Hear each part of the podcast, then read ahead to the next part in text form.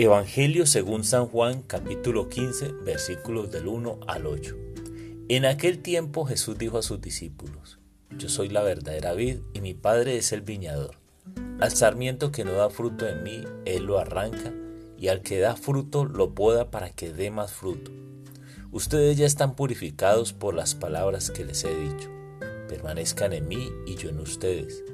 Como el sarmiento no puede dar fruto por sí mismo, si no permanece en la vid, así tampoco ustedes si no permanecen en mí. Yo soy la vid, ustedes los sarmientos. El que permanece en mí y yo en él, ese da fruto abundante, porque sin mí nada pueden hacer. Al que no permanece en mí se le echa fuera como al sarmiento y se seca. Luego lo recogen, lo arrojan al fuego y arde.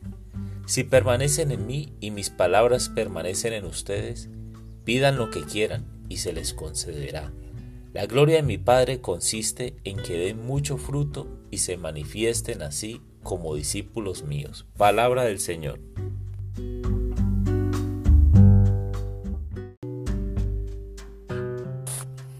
Hola mis amigos.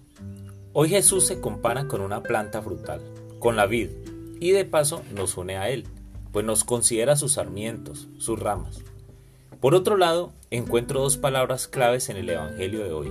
Permanecer, que se repite siete veces, y fruto seis veces.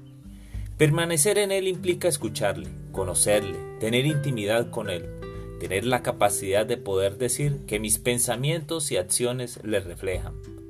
Y dar fruto es la consecuencia lógica de permanecer en Él. Ahora bien, el carácter del ser humano es heredado pero la personalidad se construye a partir de todo lo que le rodea, los padres, los amigos, la ciudad donde se crece, donde se estudia, las oportunidades de vida, en fin. Si los maestros o los padres enseñan a sus estudiantes, a sus hijos, valores cristianos, se aumentan las posibilidades de que los niños y los jóvenes permanezcan cuando crezcan y ellos a su vez procurarán reproducir estos valores exitosos para la sociedad. En una empresa, si sus valores corporativos están orientados por valores cristianos, en esta ayudará al cumplimiento de las metas corporativas, incluso las económicas. ¿Esto qué significa? Pues que las ramas, o sea nosotros, si estamos unidos a la vid, o sea a Jesús, daremos frutos y frutos que permanecerán, de tal modo que la gloria del Padre se dará.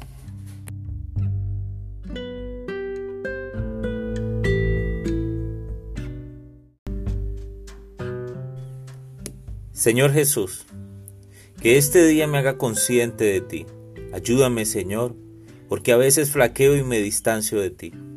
Quiero, Señor, permanecer en ti. Quiero, Señor, dar frutos. Ayúdame a mirar como tú mirarías, Ayúdame a escuchar lo que tú escucharías. Ayúdame, Señor, porque quiero sentir lo que tú sentirías. Quiero, Señor, ser tus manos, tus pies, caminar por donde tú caminarías. Ayúdanos, Señor, para que cuando estemos educando a nuestros hijos, cuando estemos educando a los estudiantes en las escuelas, en los colegios, podamos, Señor, actuar como tú actuarías, para que ellos también permanezcan y den frutos abundantes, para que la gloria del Padre consista en que demos mucho fruto y esto se manifieste en que somos discípulos tuyos. Amén.